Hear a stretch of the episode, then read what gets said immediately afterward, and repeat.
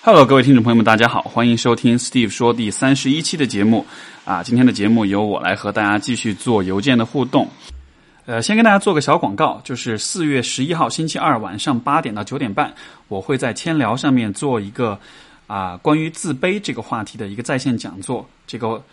讲座的名称叫做“为什么越自卑的人越有可能自信”。那么，自卑这个话题可能是一个对很多人来说都会一直影响跟困扰他们的话题，而我要在这个讲座里面做到的就是帮助你去理解到底什么是自卑啊，我们怎么样能够去理解它，它是怎么产生的，以及我们可以做哪些事情去从这个自卑的当中走出来。那么，这可能不会是一个立竿见影的一件事情，需要一些时间。但是我希望在这个讲座里面能够向你。提供我所能我对于自卑的理解以及方向，所以说各位朋友如果感兴趣的话啊，报名方式一种呢，你可以直接下载千聊的 APP，千就是一千两千的千，聊是聊天的聊，然后下载之后去找 Steve 老师的直播间。另外一种方式是我晚些时候会在我的微博跟啊微信公众平台上面发布关于这个课程的报名信息，大家记得不要错过哦。OK。啊，其实今天一上来，我最首先想要跟大家聊的是，有一位朋友啊，他问到我说，对于搏击运动的看法，因为他告诉我他现在在啊，应该是一个看那个这个呃 ID 应该是女生哈，他说现在自己在学习拳击，然后呃有体验到这种挑战自我、突破自我的这样的一个啊一个过程，然后想问问看我的看法。呃，我很感谢你提出这个问题，因为。呃，不知道大家知不知道？第一，就是我自己其实是呃有过很多年有持续的有很多年的这个训练啊武术的经验。然后我最早呢是从二零嗯，我想想看，应该是二零零九一零年左右开始学习泰拳，当时还在加拿大。然后泰拳学了很多年，其实一直到去年我都还在持续的训练。然后啊。从去年年中开始呢，又同时开始练习巴西柔术，这是另外一个格斗项目。然后这个格斗项目的话，我之前有一期节目，其实请过一位我们那个巴西柔术馆的这个负责人来到我们的节目上，不知道大家记不记得？啊，当时其实有具体的聊过关于什么是巴西柔术，啊，应该是我看一下，应该是哪一期节目？啊，Steve 说第十一期的节目，Roy，然后有跟他聊到关于这门运动项目。那我们就先说，就是这个从心理学的角度吧。因为我呢一边在训练，其实一边我也在观察和啊分析这个训练武术的这个过程。然后我我感觉从当中其实是有非常非常多的收获，而且我也推荐呃，不管是男生还是女生，因为我们说到这个武术，说到格斗项目哈。可能尤其女孩们会觉得哇，这都是男生玩的东西。我作为一个女生，我去玩可能不太好哈。实际上，我会鼓励每一位，不管是男生还是女生，都去进行，而且是持续的进行这种任何一个啊格斗类项目的这种训练啊。我觉得这里面有几个有有几个事情是让我感触特别深的。我觉得最大的一个收获是什么呢？大家一说到，比如说拳击啦，说到这种啊格斗类的项目，可能都想到的都是很激烈啦、很暴力啦，然后也可能很多人会想到突破自我、挑战自我。实际上，从我从这个过程中得到的最重要的一点，反而不是这些东西。嗯，我觉得我最大的收获是，其实是这样一个事情，就是嗯，因为从小到大，我感觉我们的脑海里都会有这样一种印象。就是如果你特别的 struggle，就是你特别的挣扎、特别的努力、特别的用力的在做一件事情，这个会显得你是一个怎么说呢？会显得你是一个弱者。就是如果你用尽百分之百的全力做一件事情的时候，这会显得你非常的用力、非常的辛苦，从而嗯，可能会给人带来一种羞耻感。当然，这个感觉我不知道，也许不是每一个人都有哈。但是我我我的自己的记忆中，在我开始练武之前的时候，我其实会有这样一种感觉，就是我很，而且尤其是羞于在别人面前去表现这样一种百分之百的拼尽全力的，然后达到自己极限、展现自己极限的这样的一种状态。就是我会觉得这样的一种展现，其实是让我感到脆弱，让我感到我在别人面前好像是把自己的不应该展现的东西给展现出来了。那呃，可能是因为这样的原因吧，所以说，比如说小时候，比如说在学习的时候，包括在尤其是在运动的时候，其实我非常怕，就是说啊，让别人看到我在拼尽全力的在做一些事情，嗯。我感觉这或许也是跟大环境啊、跟教育啊，或者是会有些关联吧。就是说，呃，如果你显得你做一切事情都做得很轻松的话，那么你就很厉害，对吧？如果你特别拼尽全力的在做一些事情，那么你可能就很弱。包括比如说以前中学时候，因为我记得初中考高中是要这个有要体考，要跑一千米，然后每一次跑步都跑得特别的辛苦，特别的呃痛苦。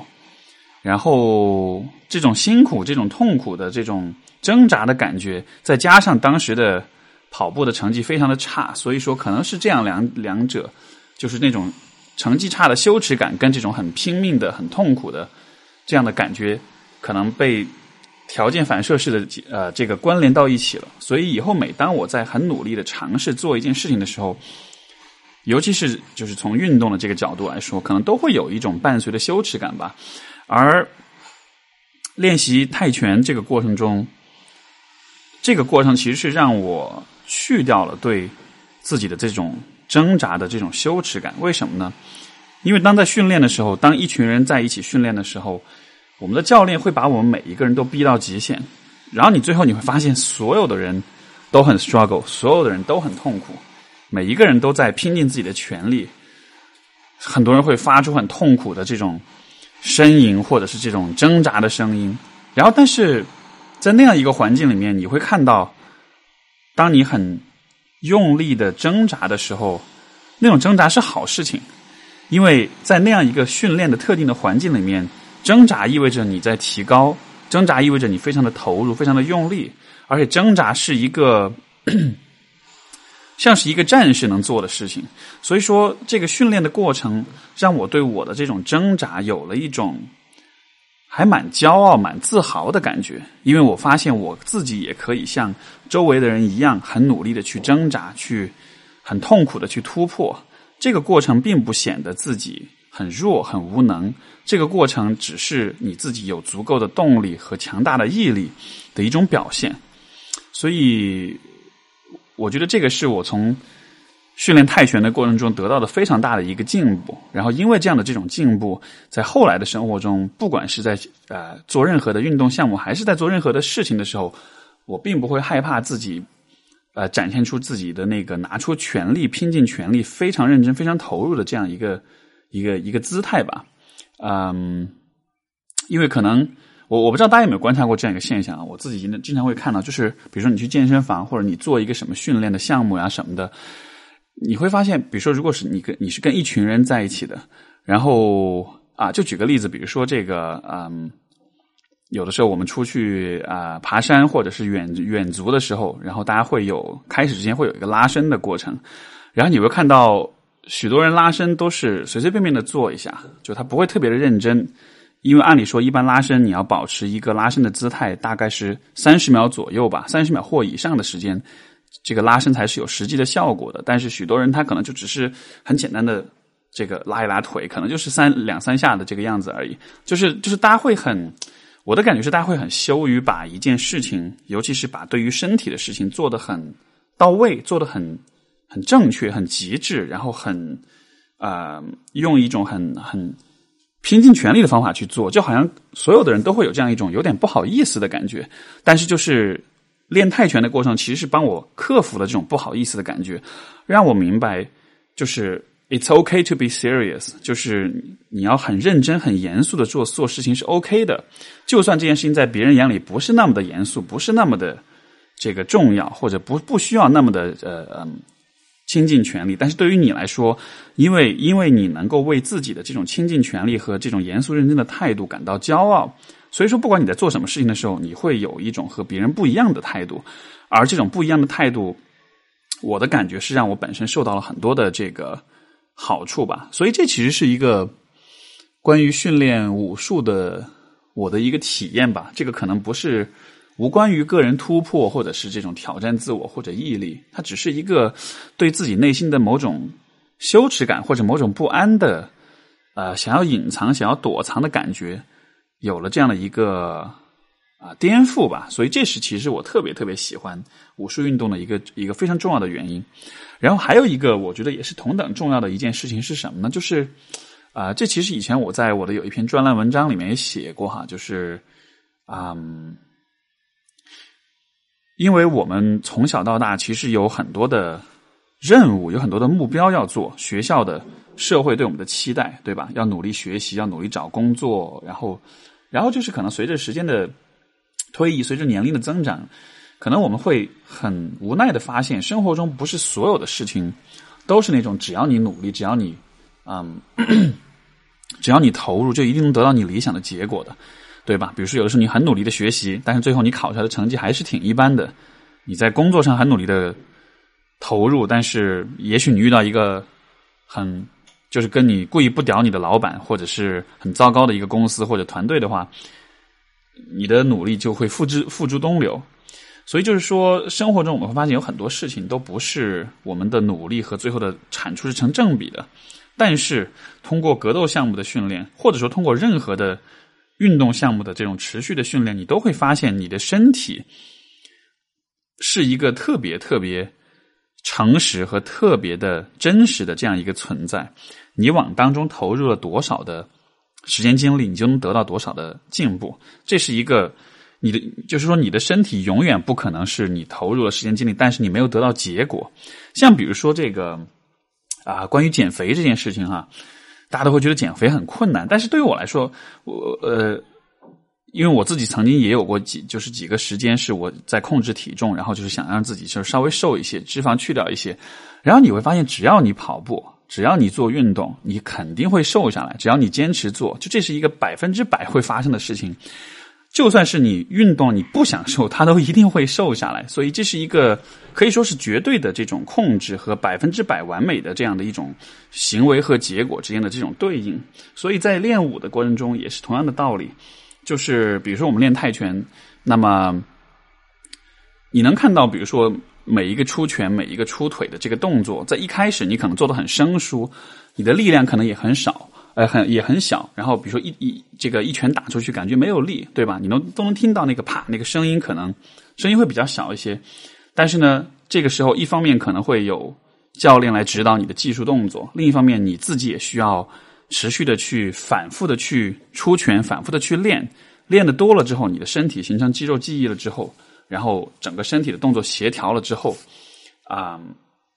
你的你就看，你会你就会发现你的力量会越来越大，而且你的出拳的手速也会越来越快，而且所有的动作这些协调也会越来的越来越协调，越来越流畅。就这是一个让我感到特别特别有成就感的一件事情，因为就像前面说的，可能生活中不是所有事情都能够得到一个百分之百的一个一个结果，但是我觉得练武这件事情是一个尤其能够让我对自己的身体对自己的嗯。身体的这种修炼跟磨练，产生一种成就感的一个过程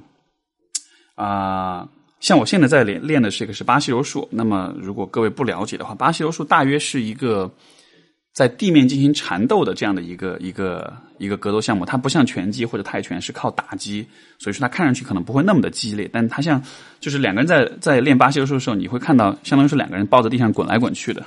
然后，当然，这个不单只是随意的滚来滚去，它其实有非常非常多的技术动作。那有人会说，这个巴西柔术像是用身体在下棋一样，因为你有四肢，这个你有四肢，对方也有四肢，然后你们相当于是在想办法去控制对方的四肢，然后同时呢，在呃运用一些攻击的技术去啊啊去去去打败对方。所以说，这是一个博弈的过程，就是所有的手跟脚，所有的这个杠杆，你利用你的手和脚的杠杆。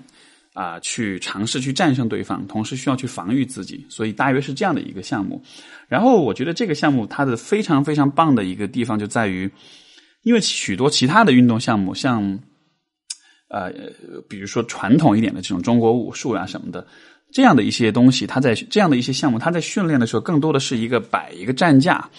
包括你看我们这个中学时代去军训的时候，练军体拳都是。就是大家都是站在那里，教官喊一二三四，然后我们一拳一拳的出，它都是一个做一个战架，做一个样子，对吧？但是实际上，你练了许多的军体拳，你练了许多的这种武术之后，因为你没有实战，所以说你并不知道这些招数在实战当中是否会管用。而巴西柔术它的妙处就在于，嗯。因为如果是拳击或者泰拳或者其他的这个啊格斗类项目，它如果要实战的话，其实是会有很大的风险的，对吧？当然你可以带护具，但同时你还是被打到，还是会比较难过、比较难受，然后会有一定的风险。但是巴西柔术因为它是一种缠斗的项目，所以说它在训练的时候并不会特别的伤害。而且另外一方面就是，如果你一旦进攻成功，你你抓住了对方，然后你拿到一个 submission，就是你拿到一个降服了之后，啊。你的训练伙伴会立刻拍，就是 tap，他会拍你，然后投降。投降了之后的话，就能避免伤害。所以说，这样的一个过程，实际上就我我我觉得一个很好的一个结果，就是你能够在实战当中去检验你自己的技术、你自己的意识，包括你所学的所有的东西是否真的管用。它就像是一个 reality test，就是我们所说这种现实测试一样，就是不管你学了什么东西，你都把这东西放在对练当中去看。然后你能够得到一个非常客观、非常公正的结果，你所学的东西是否管用？所以这个也是我觉得，就是说练呃这种格斗类，尤其是像我所选的这两个项目，非常重要的一点就是，你不会因为练了一个东西而而你的你的你的随着你的技能跟经验的积累，你的 ego 就很大，就是你的自我就会膨胀，因为你不会觉得说我练了我就很厉害了，然后我的自我感觉就很良好了。因为如果一旦你把你自己放到实战当中的话，你永远都会看到自己在某些方面有不足，在某些方面有这个需要提高的地方。所以说，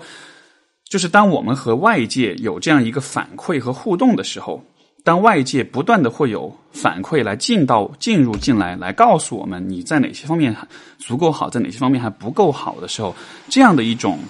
啊反馈的过程，能够让我们和现实更紧密的。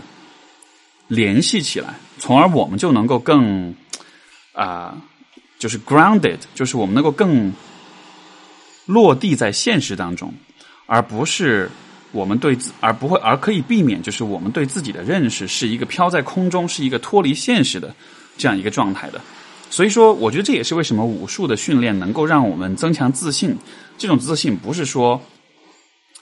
我可以打别人，我可以战胜别人。我的自我感觉就良好，我就会比别人高人一等的自信。那种自信是来自说，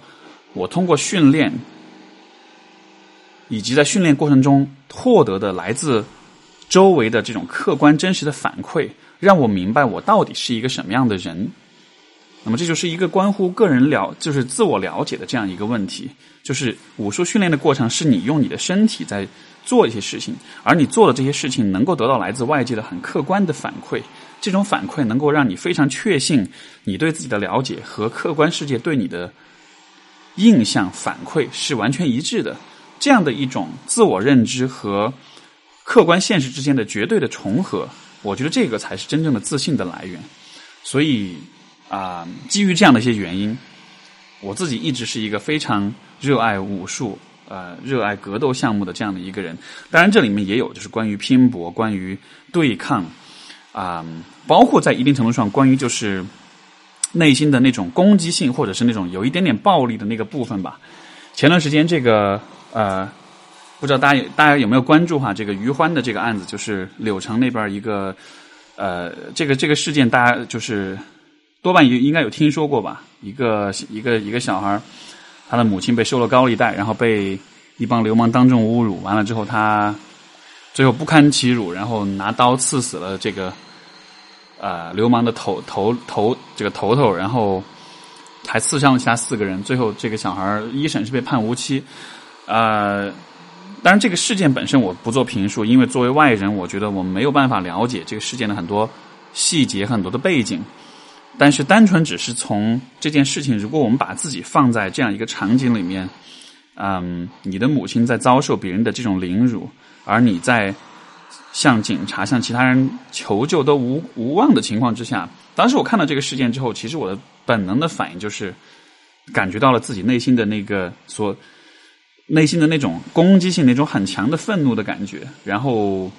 我也看到很多网友是这样留言哈，说刺刺死一个还少了，如果是我会拼拼尽全力把十一个人全部刺死掉哈。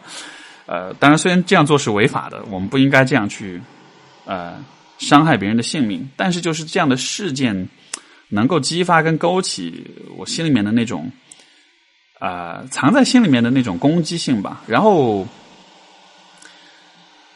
可能我们从小会有的接受这样一种观念，就是说这样的攻击性、这样的想要伤害别人的这种冲动是不好的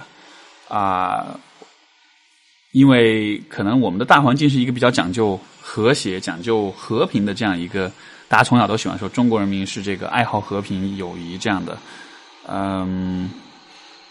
我不太确定我们应该怎么样去看待这件事情，但我只是本能的觉得，人内心的那种攻击性和那种。愤怒的冲动的那样的一种东西，我觉得不应该完全的去把它去掉，完全的把它抹杀掉。说的俗气一点，你的血，每一个人是应该保留一点血性的，血性，血性。嗯，anyways，反正就是应该保留一点血血性的。啊，这种血性不见得要随时都要使用，但是我觉得这是人性本身的一个部分。因为实际上，你看我们的人类进化的过程。在很多年的时间里面，我们就是依靠这样一种血性来维护和保护自己身边的人，不受到这个天敌和其他人的攻击伤害。所以，这样的一种本能，我觉得，当然在现代社会里面，我们更多的是用更文明的方式去保护身边的人，对吧？用法律的方式。可是，如果就此，如果因为社会和环境的变化，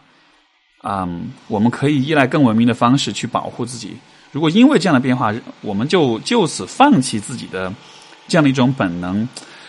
怎么讲呢？就是完全从个人的角度，我觉得这样的一种改变会让我感到不是那么的踏实吧。因为我希望我能够为我自己的身份感到骄傲，包括我的这种血性的攻击性的这一面。那么显然，这个攻击性的东西，你不能把它随时都把它拿出来，因为把这个把这个部分放在很多的情境之下是不那么合适的。所以说。啊，我觉得在训练武术、训练格斗项目的过程中，你其实是把这个部分放在了一个合适的、一个合理的，甚至是一个被认可、被赞赏的这样的一个环境当中。我会觉得这样的过程是蛮有利于我对自己的这种完整的、完全的这种接纳的，因为因为在这样的一个训练的过程中，我能够看到，就是我依然保留着这样一个部分，而且我这为这个部分感到骄傲，而且同时我也会感到，如果在未来。如果我不得不去用武力的暴力的方式去保护自己或者别人的话，我会毫不犹豫的去展现这一面。我不会因为就是羞于展现自己的暴力的攻击性的一面，而在需要使用的时候不去使用。所以当时看到这个案例的时候，我其实想到就是这一点吧，同时也想到了关于格斗、关于训练啊的很多事情。呃，一些这个女网友也在说，看了这件事情要打算去练、去健身、去练拳击、去怎么样？那纯粹从技术的层面来说呢，女生的话，我觉得健身当然是需要有。不过，如果是这个格斗的项目的话，我个人的感觉哈，拳击可能不是特别的适合，因为女生的如果对方是男生的话，男女之间的力量差异还是蛮大的。所以，如果你真的想学一门，就是能够以小博大，能够以弱抵强的项目，还是推荐巴西柔术吧，因为它真的是一个就是靠技术取胜的这样的一个一个项目。好，所以这是我们今天讲的第一个问题。然后我们看一下这位朋友啊，来自 Kate 的朋友，这个这位朋友他的问题是：人是否真的不很了解自己是什么样的人，还是说有人了解自己的潜能，只是需要特定的环境刺激？人了解自己的程度是否因人而异？嗯，其实前面我们在讲关于武术的这个问题的时候，我已经涉及到一点哈，就是说人对自己的了解是怎么样来的？我觉得，或者说一个人怎么样的一个人才算是很了解自己的？嗯，我的看法就是说，我们对于自己的了解是站在我们自己主观的角度，但是这个世界，这个客观的世界。对我们其实也会有一种特定的反馈和一种特定的一种认识。那么，我觉得最终人对自己的了解，就是一种我对自己的认识和世界对我的反馈能够完美的啊结合或者是平衡的这样一个过程。因为有的时候，我觉得我是了解我自己的，对吧？我觉得我长得长得很美，但是我身边的人都说我长得不好看。那么这样的情况下就产就造成了这个你自我认识和外界的认识之间的一种一种差异。这种差异当然就会导致，要么你会很自卑，要么你会很自负。而我觉得真正了解自己的人，他是能够啊，一方面他能够对自己进行足够多的自我探索和认知，然后另一方面呢，又不会完全的忽略来自外部的反馈吧。那么啊，说到对自己的探索跟认识，我觉得这里面又涉及到另一个问题啊，就说为什么人的自我对自己的了解会不是一件轻松容易的事情？因为可能我们在看待自己的时候，有的时候我们。就说我们看待，我们选择看到什么，选择不看到什么，这其实是一个带有特定的价值取向的一种选择，对吧？比如说，如果我问你啊，你觉得你这个人最大的缺点是什么？许多人在回答这个问题的时候，其实是会很有选择性的啊，因为如果因为有的时候你可能会选择那些你愿意去开口、愿意去承认、去面对的事情，但是你可能不太愿意面对。不太愿意开口去讲述那些你压根就不想接纳的东西，对吧？比如说，我这个人的缺点是，当你问我这个问题，然后我可能告诉你我的缺点是啊，我有的时候可能做事情比较没有毅力，但实际上我心里面想的真正的让我最痛苦、最不满意的部分，可能是比如我的外形，或者说我的啊家原生家庭的一些问题。那总之点就是在于，当我们认识自己的时候。我们看到自己的时候，因为人可能都会觉得，我难道不，我连我自己都不了解吗？我是就是我我这个人，我对自己是完全的知晓的，对吧？但实际上，你未必真的是对自己完全都知晓的，因为你在选你在选择看到自己的哪些方面，不看到哪些方面的时候，这个选择的过程其实是会被一些特定的因素给影响，尤其是可能会被一些有呃创伤性的记忆或者是体验。一些不适的感觉，一些痛苦的、难过的一些情感的体验所影响，所以你有可能在有意无意的回避某些东西。那么这些回避的东西，我觉得可能就是阻碍我们去真正去了解自己的一个因素吧。所以说，这也是为什么我觉得，如果一个人能够实现对自己的这种清晰的自我认知和了解的话，可能一个重要的前提还是在于啊，能够先扫清自己内心的这些。创伤性的这些很痛苦的、很不、很、很不好的这些情绪体验和回忆，那这个是我对这个问题的看法吧。嗯，我们看看下一个问题。然后这位朋友的署名是喜欢心理学的一棵橡树，那他跟我讲了关于自己原生家庭的一些故事，这个具体的故事我就不在这里去。啊，复述，但是他最终最后提出了一个问题，我觉得蛮有意思。他说，就是我在上一期节目里面讲到，就是我发现原生家庭的一些问题的时候，很是气愤。他想问的问题就是啊，我是怎样去面对这些情绪，怎样跟自己讲和的？啊，因为上一次有讲到巨婴国哈，所以说有讲到关于这个原生家庭的认识当中产生的那种愤怒的感觉，嗯。回想起来，说实话，那个时候我的确是因为这个，大约是我大三、大二、大三左右吧。当时开始有意识的去那一关、去分析、去回顾原生家庭的问题的时候，的确有相当的一段时间会有很强的那种愤怒的情绪。而且说实话，这种愤怒的情绪一直到今天为止，我觉得都并没有完完全全的消失，或甚至这个其实就像我前面所讲的，就是关于那个攻击性的那个部分，我觉得这个愤怒的部分也是。它并没有完全的消失，因为实际上你对于原生家庭的很多事情的很多记忆，并不会完全的消失，所以相应的这些记忆所关联的那种愤怒的情绪，它也就并不会完全彻底的消失。但是我觉得愤怒的情绪不消失，并不代表着，嗯，你就不能够和自己讲和，或者说你就不能够得到内心的平静。我觉得我所做的只是在内心找到了一个合适的位置去储存、去存放这样的一些情绪。就是说啊，怎么跟自己讲和？我觉得这里面的问题是在于你怎么样去面对你自己的这些情绪吧。那我记得刚刚开始有那些情绪，刚刚很愤怒的时候，我是有意识的让这些情绪去驱动我，呃，去给予我更多的好奇心，从而去更多的了解。曾经的自己发生了，身上发生了些什么？曾经自己的父母身上发生了些什么？我觉得在愤怒的驱动之下，所进行的那种探索跟探究啊，这可能是一个。就是面对自己情绪的一种比较积极的、比较有建设性的一种、一种、一种是一种呃一种方法吧，一种策略。然后你说跟自己讲和，其实我不知道为什么是讲和这个词，但是我就是我会觉得这个词也许不是那么的恰当，因为这似乎是在假设一个人和自己是有可能敌对的。但是至少现在我看我自己的话。不管我内心有什么样的一些情绪产生，不管是冲动的、攻击性的、愤怒的，还是什么样的一些情绪，我并不会刻意的去告诉自己这是不好的，这是不应该有的。因为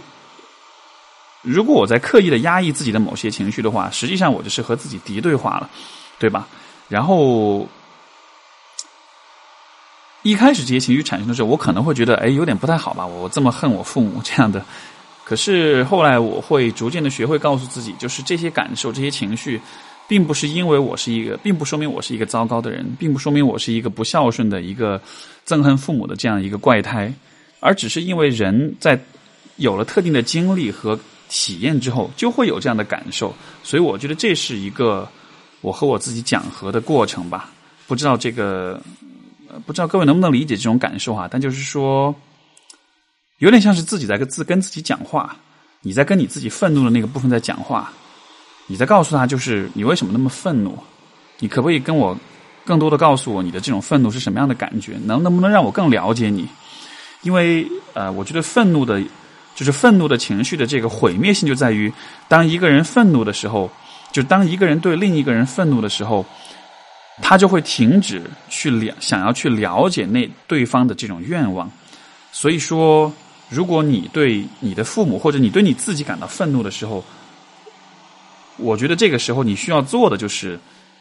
你需要在即使愤怒的情况之下，依然不放弃去了解、去探究、去发现对方，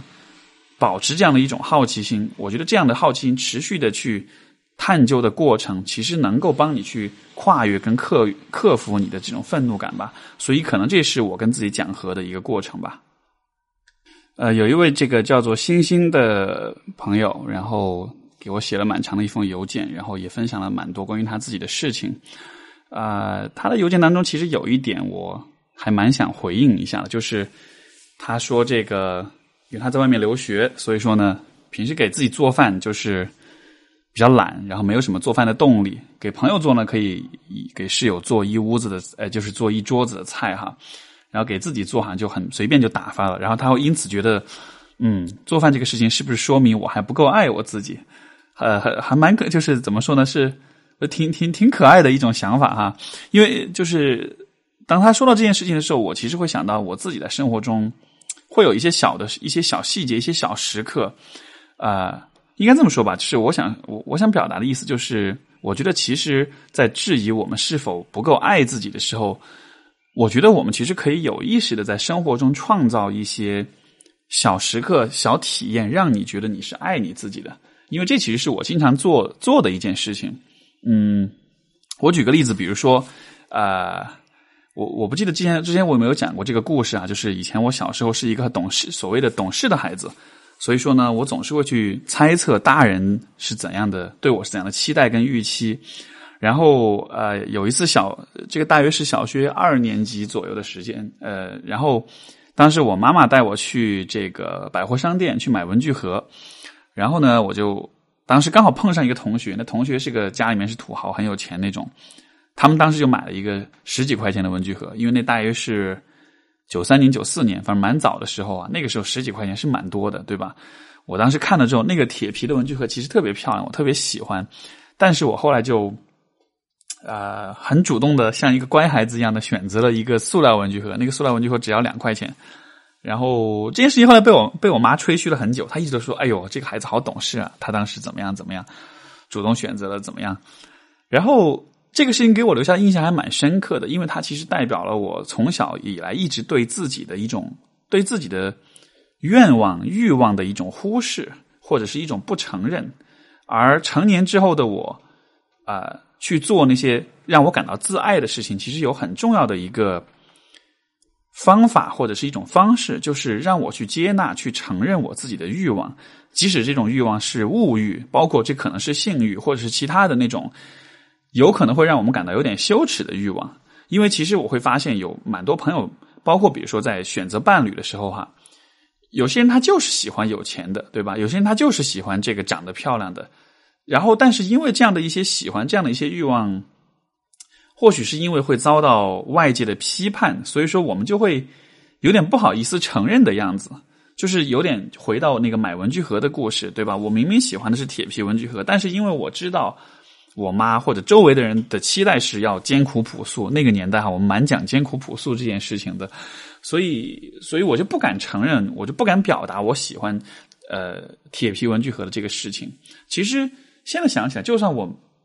我其实我可以表达，对吧？因为我表达我的这种欲望，不见得我一定必须要去满足，但至少我是有权利去表达的。我是可以有权利告诉别人，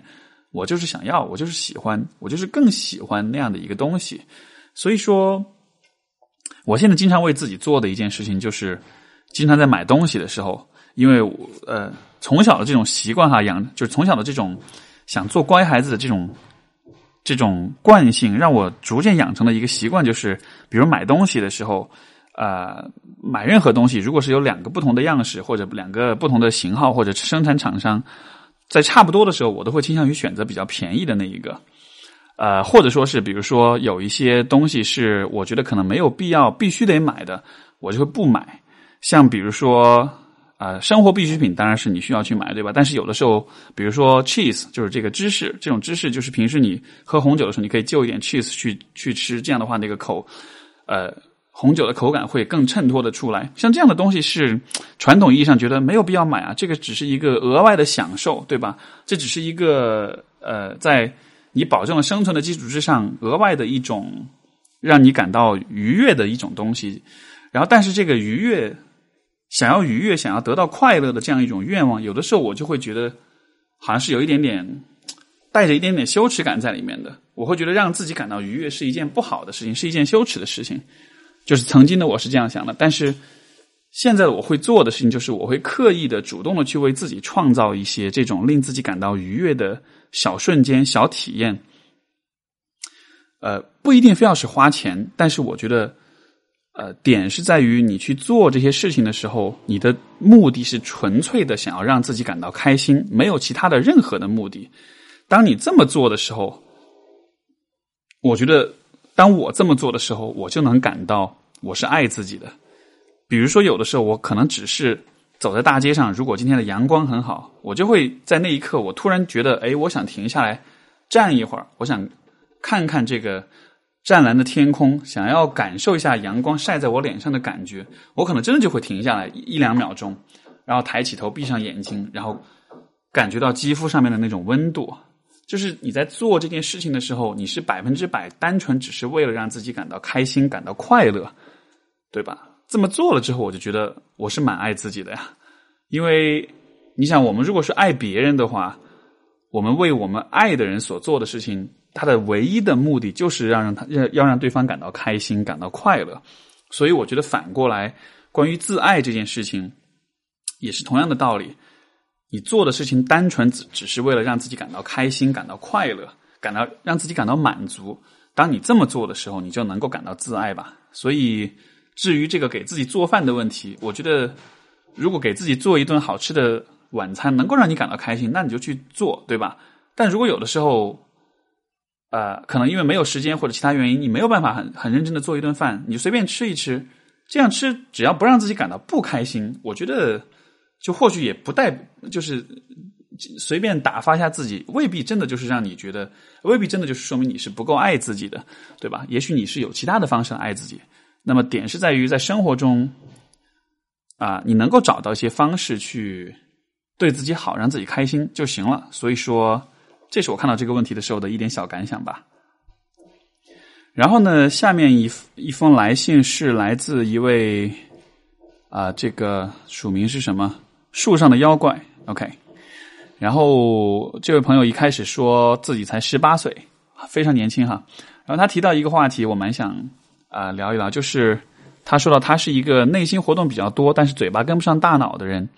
呃，就是有的时候会把自己的想法掐死在萌芽当中，然后慢慢的就没有想法了。就是说，好像是内在世界跟外在的行为有点跟不上，或者有点脱节的这种感觉。呃，我觉得这个可能还是跟人生经历跟阅历有一定的关系哈。就是人生阅历它到底是个什么东西呢？或者说它到底给我们带来什么呢？我的理解，人生阅历带来的最主要的一个啊价值，就是在于它能够让我们，其实也还是我们最开始前面所讲的那一点，就是我们对自己的认识。啊，和外部世界给我们的反馈能够有这样一种啊相对应、相契合的这样一个过程。一个人的阅历越丰富，他就越了解这个世界是如何看待自己的，然后同时他也了越了解他自己是怎么看待自己的，然后他也越有可能是把自己对自己和外界对自己的这种认识去啊让它契合，让它联联系起来。所以说，当一个人就是自己内心有很多想法，但是不敢表达出来的时候。呃，可能就是因为你自己的想法，你不太确定外界会给你怎样的反馈，给你怎样的一些回应，所以说你可能会很，这个就有点像是，比如说我们在跟一个跟我们的伴侣相处的时候，比如说你们俩刚谈恋爱，对吧？你们俩还不是太熟悉，你还你还不太了解这个人他的脾气是怎么样的，所以说你就还不太信任这个人，所以这样的情况下，你就没有办法去和他开启一些，去探讨一些可能比较严肃的或者比较敏感的一些话题。对吧？这样的情况之下，你可能在这个人面前就会畏手畏脚。所以，同样的道理，就是如果这个世界也是一个人的话，你比较年轻，你的阅历比较浅，你对这个世界的了解比较少的时候，你可能就不是那么信任这个世界。你不太，你不太信任这个世界能够接纳你的想法，能够聆听你，能够就是去尊重你的意见和你的你的诉求。所以，这样的情况下，你就会比较容易有那种内心活动很多，想法很多。但是就是表达不出来，就害怕的那种感觉，啊，我觉得一方面这样的问题并不是说怎么讲呢？这是我们所生的所称的是一种所谓发展性的问题，就是每一个人在成长过程中都会经历的一个阶段吧。因为十八岁，坦诚的讲，我十八岁的时候，我可能比你还糟糕，因为至少你现在你能够把这些东西写出来，对吧？我十八岁的时候，说不定我连自己哪儿不对我都 还不还不清楚呢。那么，我觉得点就是在于没有关系，就是你只是因为年轻而已。你需要做的，就是可能在我们相对更年轻一点的时候，也许你可以不着急，就是说去表达自己的想法。我觉得，也许你可以先去尝试多对这个世界有些了解。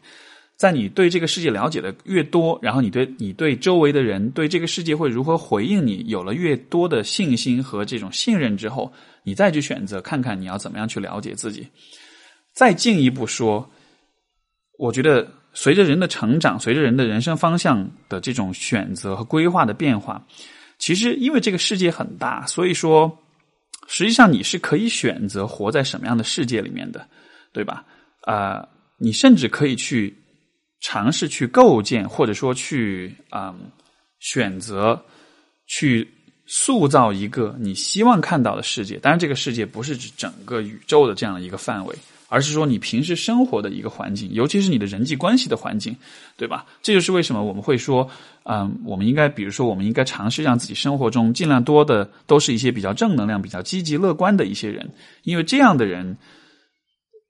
身边这样的人比较多的话，那么你所生活的那个世界才是一个相对比较积极的、比较乐观的一个环境。这样的情况之下，当你表达一些悲观的东西的时候，你才能得到来自你的这个小世界里面的比较积极的、比较支持的这样的一种回应。所以在表达自己和了解这个世界这两件事情上，我觉得，如果你对于你自己表达的东西不是那么的有信心的话，那么你就先去了解世界。把信心建立起来，把信任建立起来，然后你再去表达你自己。啊，我觉得结合到另外一个经验就是啊，我自己当我刚开始做我现在的工作的时候，啊，在我在自己写写文章、写文字的时候，当然现在我写的很多东西，大家看完都会觉得说蛮有帮助，写的蛮好的。但是你知道吗？我在最开始写的时候，其实那个时候我是非常的不确定的，我是非常没有自信的，我总会担心自己写的东西大家觉得不好看，然后。所以当时我所做的事情就是，我一边在写，另一边我会问很多的学员、很多的朋友或者是读者，你觉得我到底写的怎么样？然后这个你觉得我应该怎么去修改、怎么去提升？这种询问和这种去探索、去了解别人意见的过程，其实就是一个我刚才讲的去探索这个世界、去了解这个世界会如何回应你的这样一个过程。然后你会发现，这种了解的越多，你对这个世界就会越有信心，因为你就越越发的了解，从而你就能够越有勇气去自由的表达自己。那么到了现在，当我在写东西的时候，因为我很了解，就是说。我的读者们会怎么样去回应我？会怎么样去评价我？所以我能够很自由的去表达自己，就包括比如说现在我所做这个节目，对吧？我其实是对着麦克风，我根本不知道谁在听我的节目。但是因为之前已经有很多的朋友给我反馈，告诉我这个节目对他们有帮助，他们很喜欢听。所以说现在我在表达我自己的想法的时候，我才能够很顺畅的、很有信心的去表达。我会相信说我所讲的东西是对至少有一些人是会有帮助的。所以这就是一个我觉得关于，嗯，因为这个这这个树上妖怪这个朋友他也讲了自己是，呃，可能是有内向外向这样一个一种困惑哈，然后包括有关于自卑的方面的这些问题，所以我觉得这都是一个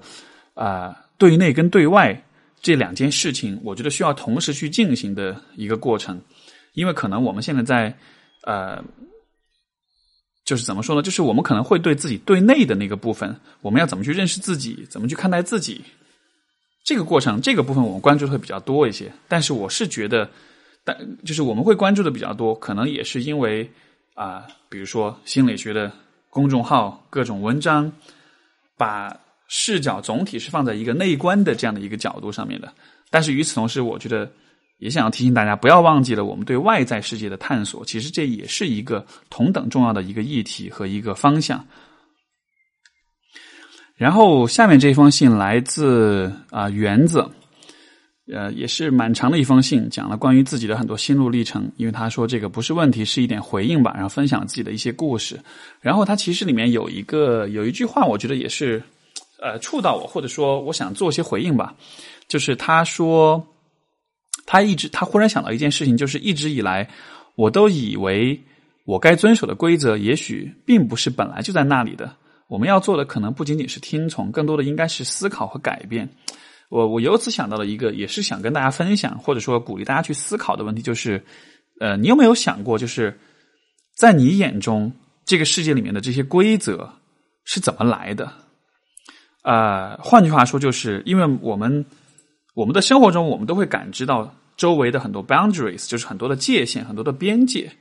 对吧？什么是可以做的，什么是不能做的？然后这些界限、这些边界，我们可能，比如平时我们的生活，包括我们呃为人处事，我们都会很，我们都会按照这些界限、这些边界来做事情，不会去跨越这些边界。可是问题就在于，这些边界是怎么形成的？是谁来界定的？呃，包括这种界定的过程是否真的合理？界定这些边界的人是否真的是站在你的立场去考虑的？我觉得这个可能是一个呃非常值得大家时时刻去思考、去反思的一个过程。嗯，因为我比如说，我想到了一个一个一个问题，就是这个我之前的节目好像也提到过哈，就是关于 life script，就是生命啊，这个叫做生命生命剧本这样一个概念。就是说，因为生命剧本就是大约就是指人活在这个社会上，我们被这个社会所界定的一种大约的一种如何走完这一生的一个剧本吧，啊，作为一个典型的中国的年轻人，我们现在身上所拥有或者说我们所啊接受的这个剧本，大约就是上学、读大学，然后也许读研，然后完了找工作，然后生孩生孩子、结婚生孩子，然后在这个看着孩子长大，然后再养老、再退休这样的，对吧？就是这样一个啊人生的流程。是现在普遍被接受的一种人生的一种选择的方式，然后这样的一个生命剧本，它其实也就是一系列的、一系列的这个边界，它界定了你在什么时候应该做什么样的事情，对吧？你在十几岁的时候应该上学，二十几岁的时候应该找工作，三十几岁的时候应该成家谈恋爱，哎，这个应该成家生小孩。然后，可是问题在于，哎，这样的界限、这样的规定是由谁来定的呢？然后为什么需要这样子做呢？呃，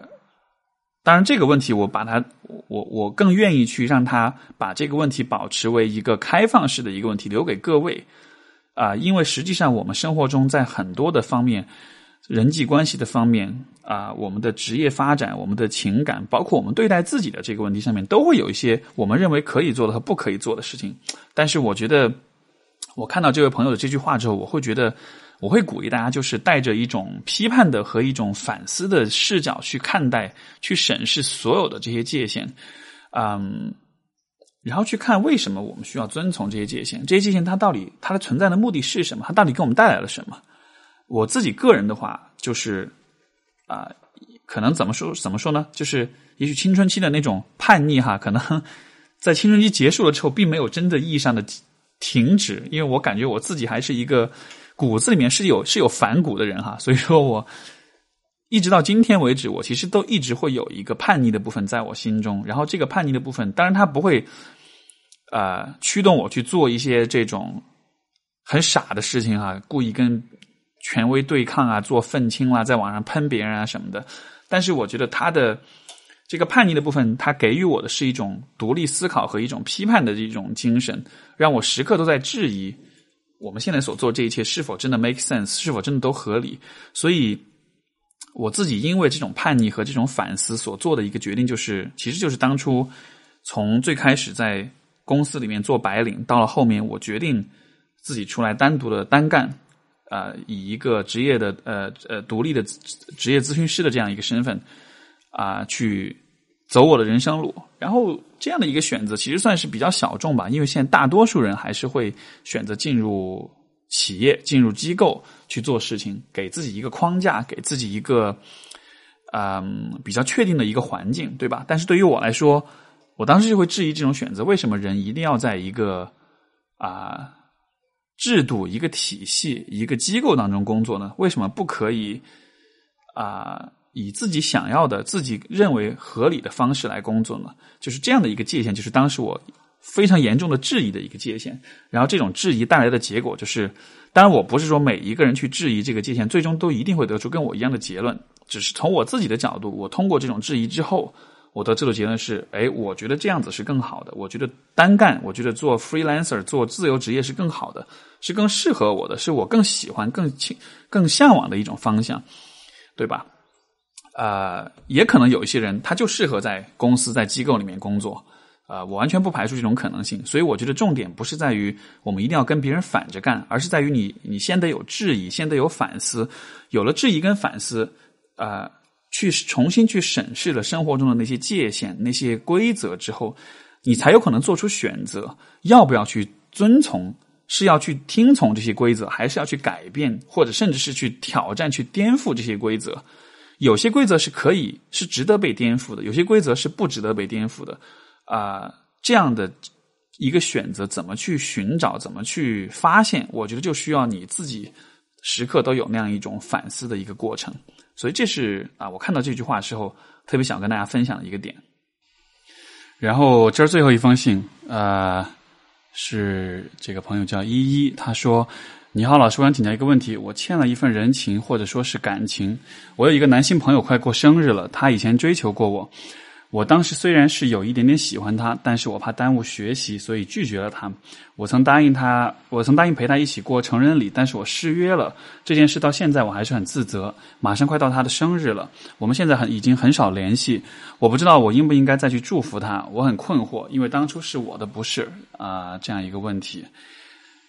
呃，这样的状况，我觉得在其实我感觉在人际生人际关系当中还还蛮常见的哈，就是说。啊，我们因为自己的愧疚，不敢和别人联系，然后可能这个关系慢慢就淡掉了。如果放在当下来说的话，我的理解是，对方因为很少联系的话，对方也会做他自己的心理建设，慢慢的放下这段关系。所以说，如果在当下这个时候来看的话，很有可能对方其实已经并不是这么在乎这件事情了。你如果真的去去向他表达你的愧疚的话，我感觉这更多的会是一个啊。你去让你自己放下或者释然这份愧疚的一个过程吧，因为就是说这样的状况之所以会发生，我觉得更多还是在于当两个人之间产生一些啊问题或者误会或者是其他的一些状况的时候，我们可能会没有勇气去